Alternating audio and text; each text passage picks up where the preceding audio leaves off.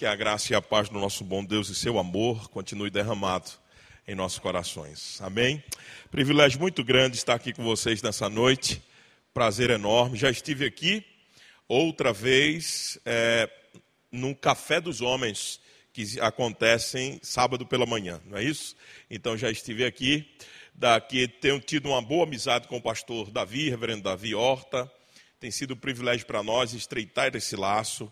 Eu quero agradecer à igreja e ao conselho desta igreja por estar cedendo o vosso pastor para ajudar a gente na Exutel, na Escola Superior de Teologia em Limeira, não é? Antigo seminário presbiteriano, agora ele mudou de nome.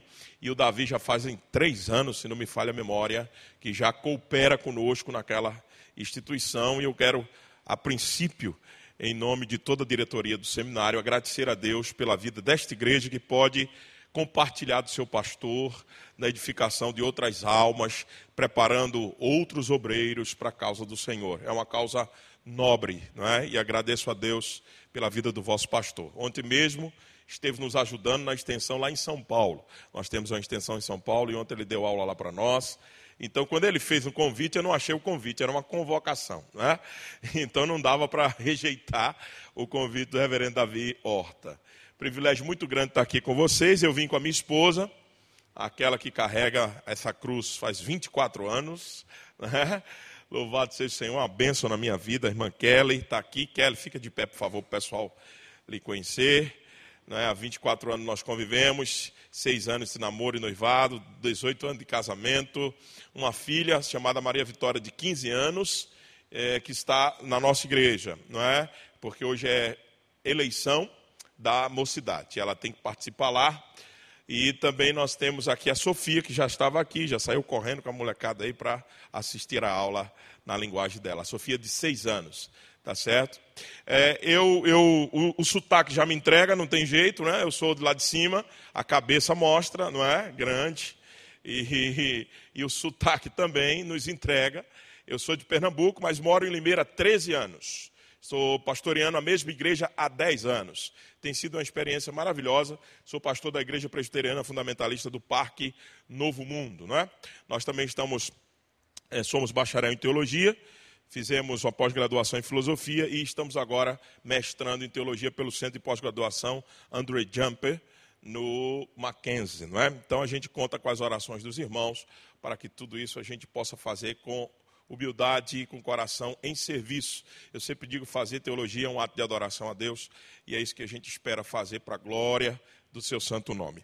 Meus irmãos, menos de mim e mais do Senhor, então agora vamos ouvir a sua palavra. Eu queria convidar você a abrir as escrituras em Êxodo capítulo 20. Êxodo capítulo 20, dos versos 8 ao 11. Êxodo 20, versos do 8 ao 11, especificamente sobre o quarto mandamento.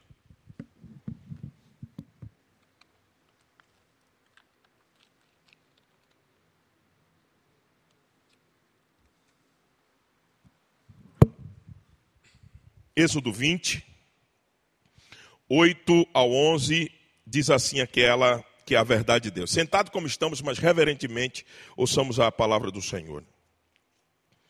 Lembra-te do dia de sábado para santificá-lo. Trabalharás seis dias e neles farás todos os teus trabalhos. Mas o sétimo dia é o sábado dedicado ao Senhor, o teu Deus. Nesse dia não farás trabalho algum, nem tu, nem teus filhos ou filhas nem teus servos ou servas, nem teus animais, nem os estrangeiros que moram em tuas cidades. Pois em seis dias o Senhor fez os céus e a terra, o mar e tudo que neles há, mas o sétimo dia descansou. Porque o Senhor abençoou o sétimo dia e o santificou. Então, até aqui. Pois o Senhor, portanto, o Senhor abençoou o sétimo dia e o e o santificou. Que o Senhor possa aplicar a sua palavra em nossos corações, meus irmãos. Por que escolher falar sobre o quarto mandamento? Primeiro, porque o reverendo Davi Horta nos pediu para trabalhar esse tema com a igreja, que ele acha que é importante para a vida da igreja. Então eu estou sob orientação de vosso pastor. Então a escolha do tema é primeiro por causa disso. Mas segundo, de pronto aceitei, porque entendo absolutamente que o quarto mandamento é um dos mandamentos mais esquecido pela igreja.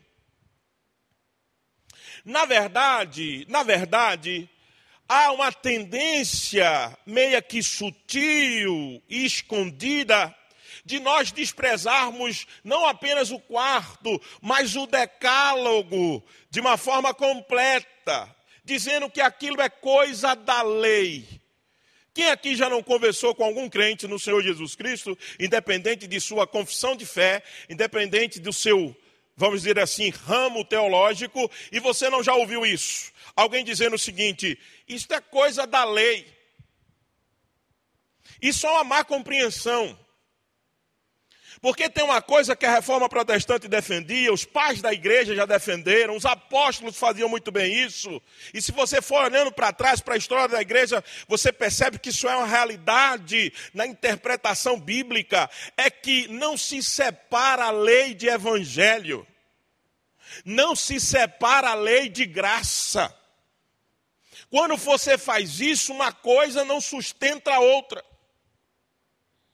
Por exemplo, qual é o objetivo principal da graça de Deus sobre nós? Quando você fala em graça, você tem um conceito na sua cabeça de favor imerecido. E o favor só é merecido quando alguém cumpre alguma coisa em seu lugar e lhe atribui o favor. Então, na cruz de Cristo, mais do que graça, existe lei. Ele está cumprindo a lei no nosso lugar e por isso foi aquela cruz. E morreu no nosso lugar. Então não façam isso. Não quebrem. Não disjuntem aquilo que o Senhor uniu. Lei é para sempre. É óbvio, é lógico que não no seu aspecto civil, não no seu aspecto condenativo, mas no aspecto moral, é matar a igreja quando se separa lei de evangelho, lei de graça. Então, talvez esteja sendo esse o motivo pelo qual a igreja do Senhor, nesses dias, está abandonando o Antigo Testamento. Muitos menos pregações, a não ser aquelas que se usam daquelas histórias famosas para se dizer o que bem entende a igreja. Mas exposições bíblicas verdadeiras, coerentes no Antigo Testamento é algo difícil, cada vez mais. Como eu disse, a não ser para se usar aquelas histórias, que você pega aquela história e faz o que você quer, não é? Coloca ela para um lado para o outro. Mas não é desse tipo de exposição que nós estamos nos referindo. Então, meus amados irmãos, é muito importante voltar a estudar, sim, a lei do Senhor. E principalmente este mandamento. A gente se preocupa, por exemplo, em não tomar, e não colocar outro Deus além do Senhor não fazer imagem de escultura, não tomar o nome dele em vão, honra pai e mãe, não matar, não roubar, não adulterar, não dizer falso testemunho. A gente se preocupa com essas coisas no nosso dia a dia, quando, quando muito, mas lembrar de um dia para consagrar ao Senhor. Parece que isso tem sido cada vez mais escasso no meio de uma sociedade que corre, corre, corre e não para de correr, o tempo parece mais escasso, então consagrar um dia ao Senhor é mesmo que, é mesmo que pedir para alguém de nós morrermos.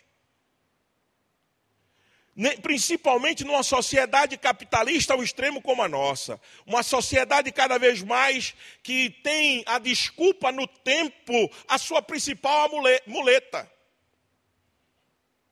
Separar um dia é muito. Não dá para ser uma manhã de domingo?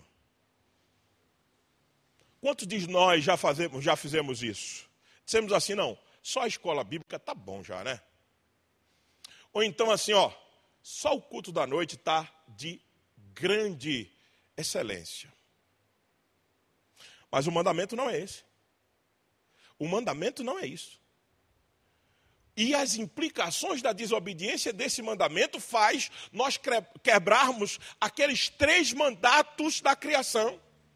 O primeiro mandato, no sentido de ordenança, nós deveríamos ter um relacionamento espiritual, e isso a gente chama isso de mandato espiritual, é o nosso mandato, a nossa relação com, com Deus.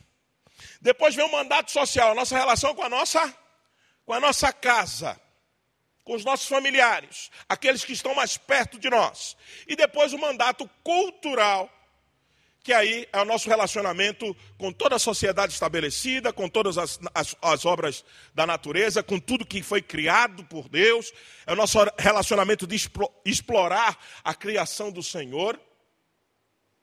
E deixa eu te dizer uma coisa: quando você quebra esse quarto, quarto mandamento, tem implicações diretas nesses três mandatos. Na sua relação com Deus, porque fica isso muito claro, na sua relação com a sua família e na relação com a sociedade e com a igreja, por exemplo, também isso fica muito complicado. Aqueles que desprezam o quarto mandamento certamente colherão muitos problemas na sua vida. Mas antes de chegarmos até eles, vamos então para a exposição do texto, o que nós temos aqui nesse texto. Primeiro, que o texto deixa bem claro algo que é para nós lembrarmos. Lembra-te do. Lembra-te do sábado, do dia de sábado, do dia de descanso, para o santificá-lo. Então, nesse mandamento tem algo muito impressionante que a gente precisa perceber. Veja, quando é que eles estão recebendo a lei? Vamos fazer um exercício histórico. Quando é que, nós, quando é que eles estão recebendo a lei? Assim que sai de onde? Do cativeiro do do Egito, ok? Concordam comigo? Atravessam o Mar Vermelho, vão caminhar no deserto, não é assim? A primeira grande ação de Deus é fazer o povo parar, subir no Monte Sinai e entregar as tábuas da, da lei, ok? Então, não é curioso? Você já parou para pensar? Por que, que Deus está dizendo assim? Lembra-te do sábado, quando a lei está começando a ser dada naquele momento ao povo. Lembrar de quê? Lembrar de onde? Esse sábado está estabelecido aonde? Esse sábado veio de onde? Se não tinha lei. Já parou para pensar nisso? Lembra-te do sábado? Sim, mas tem algum princípio do sábado que foi escrito antes da lei? Tem alguma coisa que nos referia a sábado antes da lei, porque a lei está sendo dada naquele momento, então naquele momento Deus está mandando lembrar, lembrar de quê? O quarto mandamento é muito mais profundo do que a gente imagina, meus irmãos, porque ele tem uma ligação eterna, desde a criação de todas as coisas. Quando o Senhor diz assim, lembra-te do sábado, sabe a que ele está se referindo? A obra da criação. Ele criou todas as coisas em seis dias, e um ele descansou. Então, entenda bem, o quando o Senhor está dizendo lembra-te do sábado, ele está se referindo à obra da criação. Eles estão recebendo a lei ali no Sinai, isso significa que antes existia já um princípio estabelecido na criação, certamente esse princípio era respeitado no cativeiro do Egito. Certamente esse princípio foi respeitado por todos os grandes patriarcas. Certamente eles ensinavam isso aos seus filhos. E é princípio perpétuo que tem início, mas não tem fim. É um princípio que está antes da lei, está na lei e continua em vigor depois do suposto período da lei, como a gente já explicou na introdução, que a gente tem cuidado para dizer isso. Então entenda, é princípio perpétuo, existirá até a consumação dos séculos. Existiu antes da lei, está na lei e existirá até o fim. Então por isso lembra-te do sábado, porque ele já existia como princípio estabelecido pelo Senhor. Muito bem. E o dia de descanso? Lembra-te do sábado, do dia de descanso, Shabá, ou sabá, como alguns costumam pronunciar, mas é descanso no hebraico. Veja, a gente tem um costume de associar o sétimo dia, o sábado, com o sétimo, mas calma, vamos com calma. Deus fez todas as coisas em seis dias, é verdade, no sétimo descansou, mas por que, que ele descansou? Vamos lembrar um pouco de novo. Você e eu, nos nossos pais, no, nos, no, nos cabeças federais, que era Adão e Eva, fomos criados em que dia? Sexto, ok? Sexto dia. A gente foi criado na parte da tarde, provavelmente, porque na primeira parte ele criou animais, separou animais domésticos e selváticos. Isso é você ler o relato de Gênesis. Aí depois que tudo estava pronto, ele criou o homem. Muito bem. Você foi criado no sexto dia. Qual foi a primeira coisa que eu e vocês fizemos? O que teve no dia sétimo? Nada. Descanso. Relacionamento com Deus. Para mostrar para mim e para você que a primeira coisa na nossa vida é estar com o Senhor. Você não foi criado para outra coisa a não ser estar com Ele. Então, na ordem da criação, primeira, o primeiro dia nós fizemos o quê? Descansamos. E trabalhamos o segundo, o terceiro, o quarto, o quinto e o sexto. Nossos pais trabalharam assim. Isso é a ordem, esse é o modelo antes da queda. Esse é o modelo de Adão e Eva. Esse é o modelo dos nossos primeiros pais. Mas depois da queda, o que acontece? A lei apontava agora porque o nosso descanso ficou mais longe. Nós, o nosso pecado produziu distanciamento entre nós e Deus. E agora, o modelo da lei é que eu e vocês trabalhássemos, ou nossos irmãos do Velho Testamento, nós não estávamos lá, mas eles estavam, que trabalhássemos agora seis dias, apontando para frente naquele descanso ainda que viria. E a ordem inverte. Então agora a gente não trabalha mais o primeiro dia. Desculpa, a gente não descansa mais o primeiro dia. E trabalha os seis. Mas depois da queda, nós trabalhamos os seis e esperamos o descanso. Isso foi assim no período do Velho Testamento. Isso se deu e a lei captou isso, e por isso colocava o sábado. Em algumas traduções, o sétimo dia. O dia do descanso ainda estava distante para nós. Mas o que acontece em Cristo Jesus? A ordem do Éden foi trazida de volta. Em Cristo Jesus, todas as coisas foram recriadas. E Ele traz todas as coisas para Ele.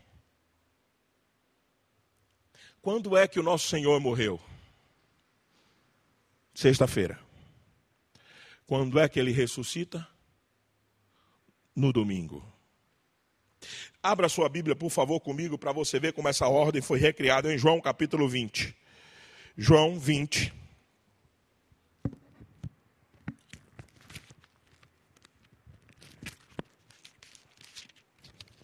João 20. João capítulo 20, verso 1. Diz assim a palavra do Senhor. No primeiro dia da semana, bem cedo, estando ainda escuro, Maria Madalena chegou ao sepulcro e viu que a pedra da entrada tinha sido removida. Então correu ao encontro de Simão Pedro e do outro discípulo, aquele a quem Jesus amava, e disse: Tiraram o Senhor do sepulcro e não sabemos onde o colocaram. Até aqui, porque eu estou dentro de uma igreja presbiteriana e conhece muito bem esse relato, então já deu para entender que o Senhor ressuscita no Primeiro? Primeiro dia. Muito bem. Verso 19 do mesmo capítulo. Verso 19 do mesmo capítulo. Do mesmo capítulo 20 do Evangelho de João.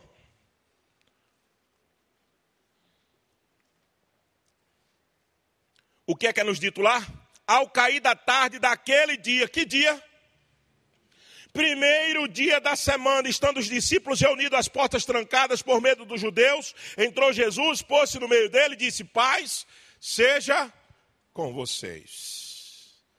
Quando é que Jesus faz a primeira aparição para os discípulos?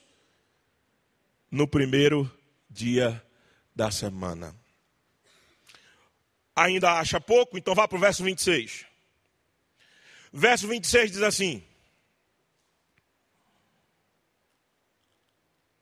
Uma semana mais tarde, que dia então é esse? Domingo de novo. Outras versões, oito dias. Não esqueça. Agora parece que a gente melhorou a contagem, a gente fala daqui a sete dias. Mas antigamente nossos pais diziam assim: com oito dias a gente volta aqui, não é? Não era assim? Porque ele contava o dia que ele estava se referindo. Então era domingo, segunda, terça, quarta, quinta, sexta, sábado e domingo. Oito dias. Nós mudamos um pouco a forma de contar. A NVI já trouxe depois de sete dias, porque ela entendeu isso da tradução. Então, que dia é de novo? Domingo. Então, não é a igreja, como alguém diz, com Constantino em 313 aproximadamente, que resolve estabelecer o domingo como dia do Senhor. Não é. A igreja está recebendo de volta a nova, a mesma ordem que existia lá no Éden. A igreja está recebendo o modelo de novo que sempre existe, que deveria existir, mas a queda nos atrapalhou nisso. Cristo agora é o nosso real descanso e agora você descansa o primeiro dia e trabalha os demais. Então o dia de guardar, o dia de lembrar é o dia, é o nosso Shabá cristão, o dia do descanso cristão, e não há outro lugar que a nossa alma pode descansar, a não ser na certeza de que nosso Jesus Cristo ressuscitou nesse dia. Louvado seja Deus por isso. Então, meus amados, o dia é o domingo. Tanto é que os apóstolos em Atos 27, Paulo estava fazendo um discurso e diz lá o texto que era o primeiro dia da semana e prolongou esse discurso. Tem um jovem chamado Eutico que cai, não é? Porque Paulo vai até quase meia-noite. Então, quando é que o apóstolo Paulo estava reunido para partir o pão? Santa ceia do, do Senhor. Atos 27 mostra claramente que agora a igreja aprendeu a se reunir nesse dia, tanto é que o apóstolo Paulo está reunido com os irmãos no primeiro dia da semana. Se fosse um dia qualquer, certamente o apóstolo Paulo não podia esticar o discurso até até meia-noite. É um dia de descanso, é o dia do Senhor. Mas muito bem. Então, o que fazer nesse dia? A Bíblia também já nos disse, lá em Êxodo 20, aquele texto que nós estamos expondo. Lembra-te do dia de sábado, nós já falamos de lembrar, do dia de sábado. Agora a última parte do verso é para o santificá-lo. Como é que a gente faz isso? O que nós devemos fazer nesse dia, o que eu e você devemos fazer nesse dia. Primeiro, se nós observarmos a palavra santificação, ela tem dois aspectos. Um aspecto de consagração, de separação, e o outro aspecto é de mudança interior, mudança de disposição da alma. Então, às vezes você diz assim: olha, santifique isso daí, ou seja, separe isso daí. A palavra que a gente gosta mais de usar e que parece que Levítico captou bem essa ideia, de Levítico capítulo 11, verso 44, ele diz: consagrem e santifiquem ao Senhor. Esses dois aspectos estão dentro da palavra santificação. Primeiro, consagração.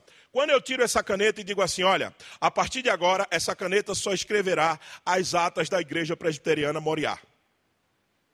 Eu estou fazendo o que com ela? Consagrando, santificando para esse uso devido das atas. Agora eu pergunto: ela deixou de ser caneta? Mudou a essência dela? Não, isso é um aspecto da santificação. Então, o primeiro aspecto é o seguinte: separe esse dia, consagre, não faça mais nada nele. Não troque qualquer coisa, não coloque qualquer coisa nesse dia. Já viu aí? Muitas vezes a gente diz assim: olha, não está tendo tempo, vou colocar para o domingo. Principalmente para a gente dar conta da casa. Mulherada sabe o que é isso. E os homens que ajudam também.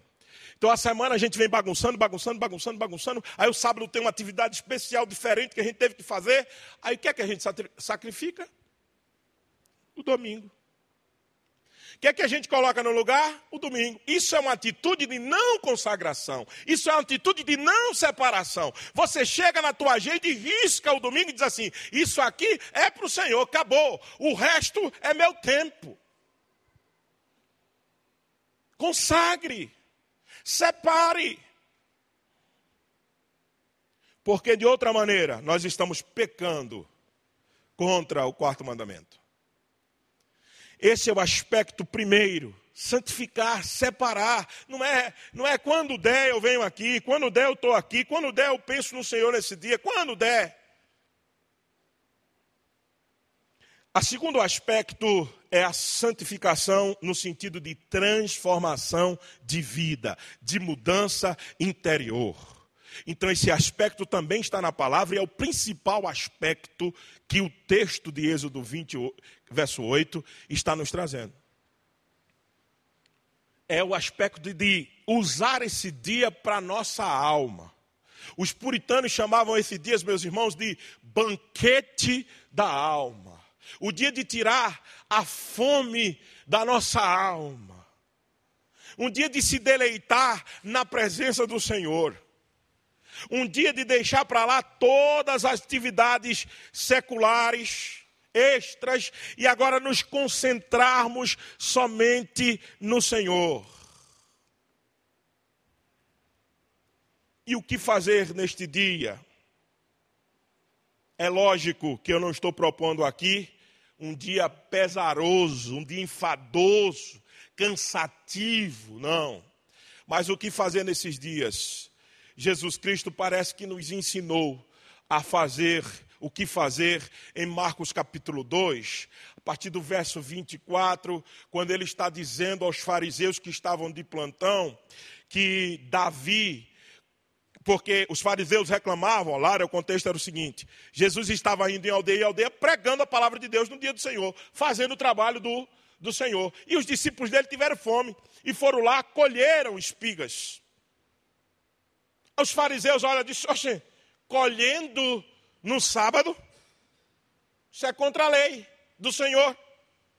Jesus lembra um princípio que Davi fez. Ele diz assim: olha, Davi, lembrando do grande rei Davi, que é uma figura que eles gostavam muito, Davi colheu, comeu quando estava em guerra santa, fazendo o trabalho do Senhor, comeu da comida que era ofertada no templo, para vocês terem uma ideia, no dia de sábado. Vocês não se lembram disso? E no mesmo capítulo, no final, no verso 27, o Senhor usa a regra áurea, que eu gosto muito dessa regra, para a gente não ir para um extremo nem para o outro quanto à questão da guarda do dia do Senhor. Nunca esqueça o seguinte: foi o sábado o descanso que foi feito para o homem e não o homem para o, o sábado. Aplique essa regra e com certeza você vai saber dosar essa questão de como guardar o dia do Senhor. Mas eu fiquei de dizer o que, que, é, o que, que nós devemos fazer nesse dia. Primeiro, primeiro, todos os exercícios de culto particulares, você e Deus, você e sua alma, vida de oração, de comunhão, leitura da palavra, nesse dia, esbanje a sua alma disso.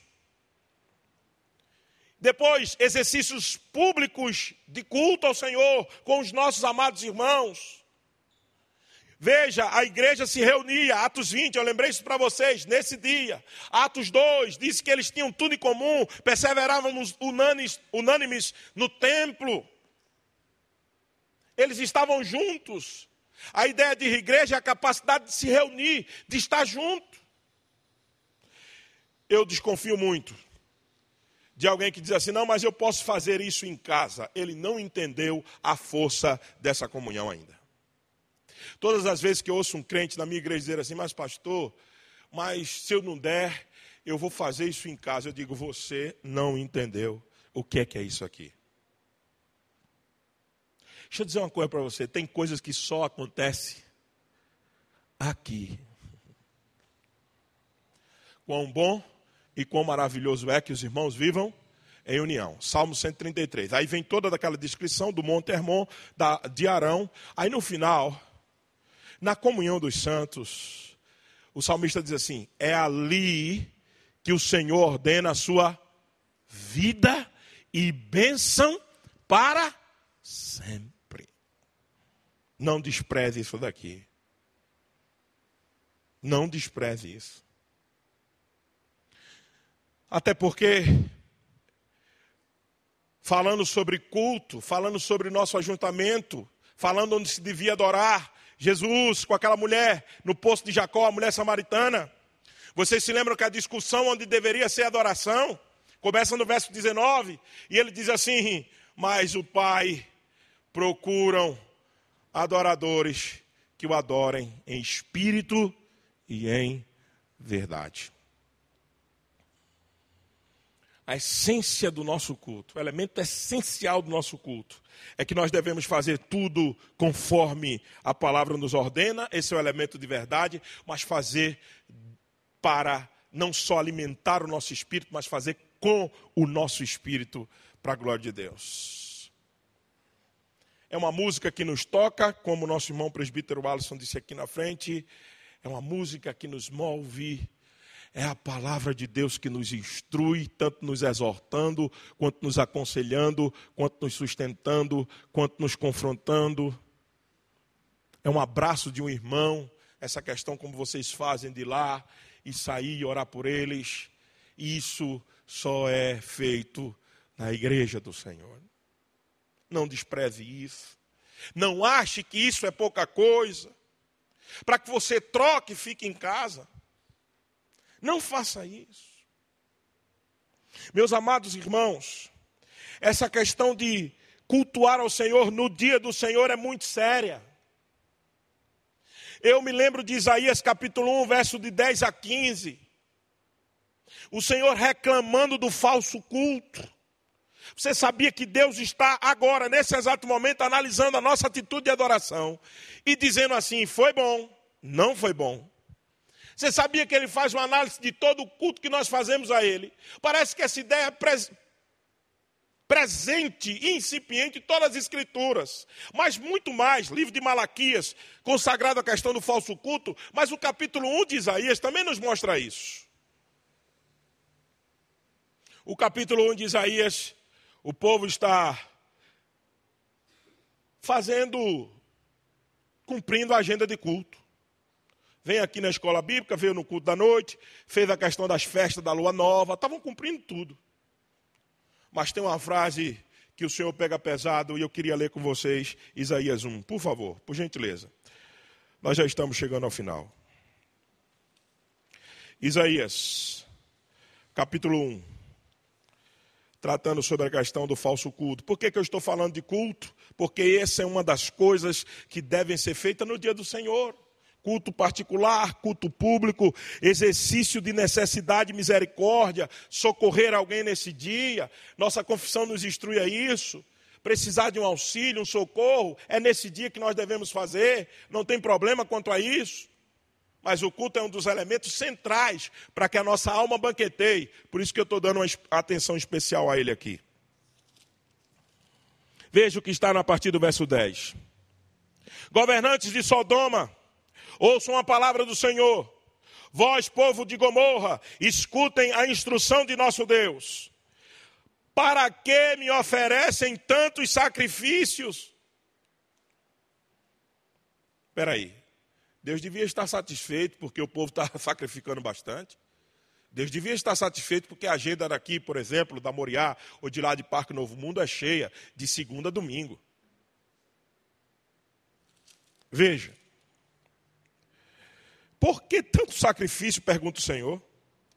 Para mim chega de holocaustos, de carneiros, da gordura de novilhos gordos. Espera aí, quem estabeleceu carneiros e gordura é o próprio Senhor na lei, Levíticos. Diz isso, ele queria isso. E por que agora ele está reclamando? Não tenho nenhum prazer no sangue de novilhos e de cordeiros e de bode. Quem estabeleceu o sistema sacrificial foi Deus. E por que agora ele está dizendo que não tem prazer nisso? Quando vocês vêm à minha presença, quem lhes pediu que pusessem os pés nos meus átrios? Quem mandou vocês virem aqui?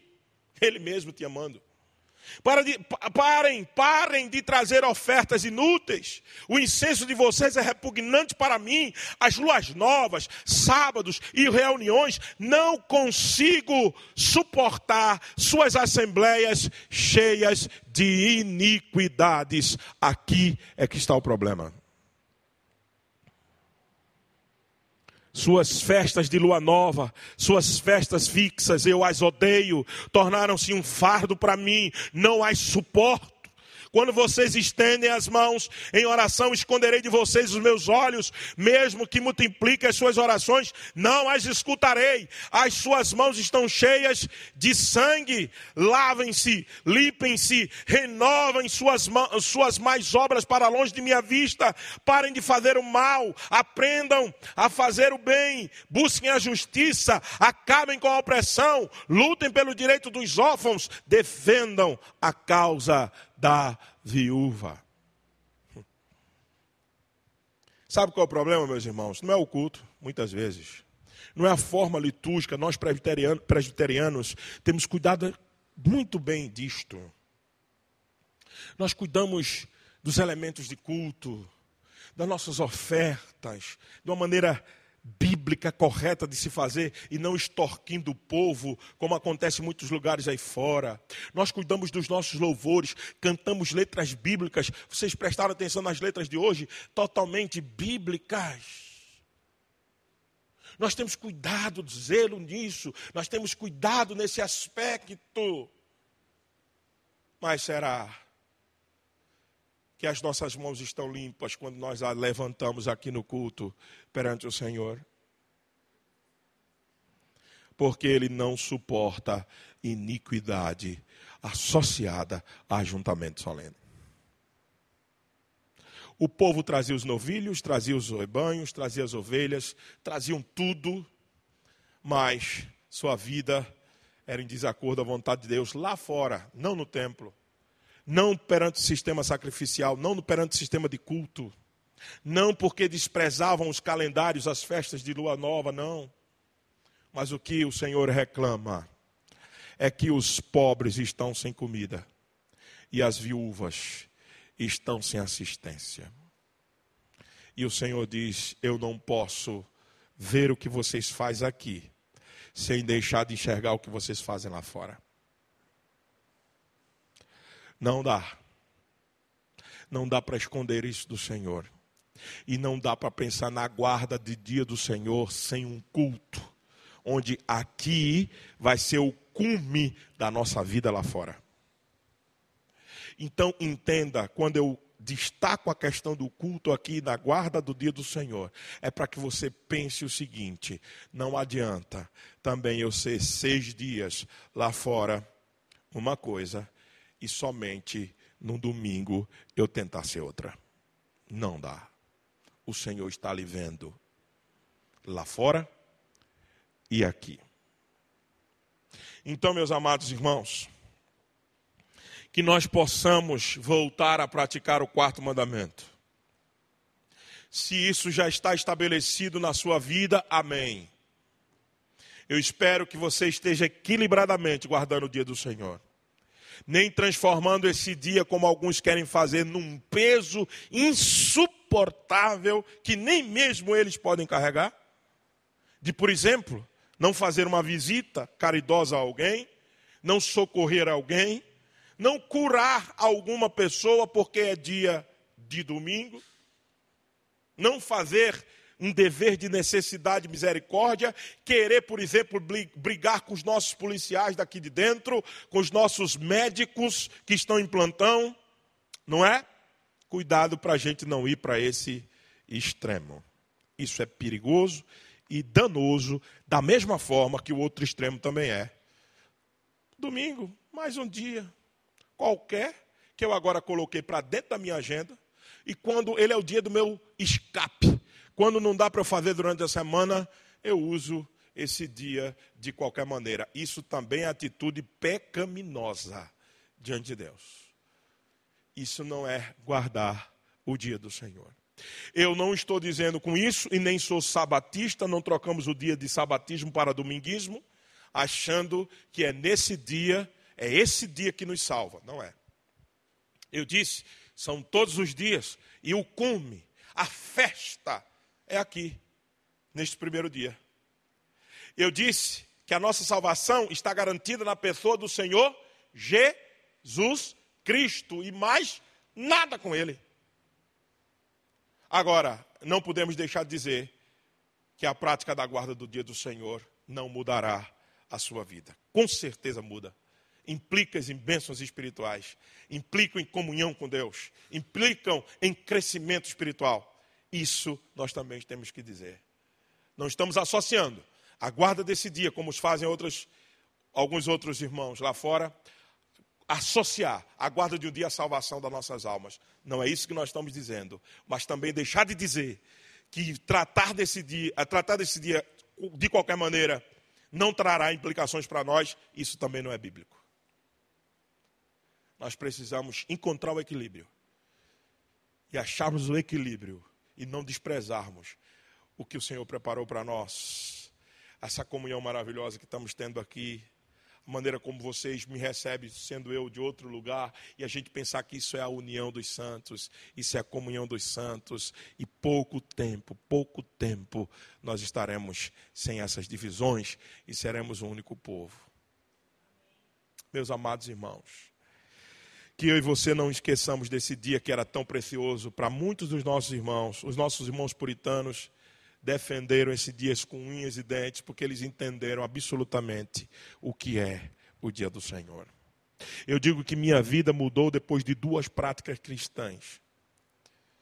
O dízimo, tive que me converter ao dízimo logo na minha, no início da minha caminhada, eu não fui tão sério com isso. E a outra coisa foi o dia do Senhor.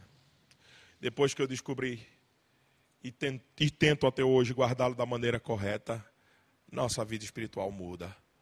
Com certeza o Senhor aplique nós a graça dessa obediência. Que o Senhor faça a mesma coisa com você, com essa igreja, para a glória e o louvor do seu nome. Amém? Vamos orar.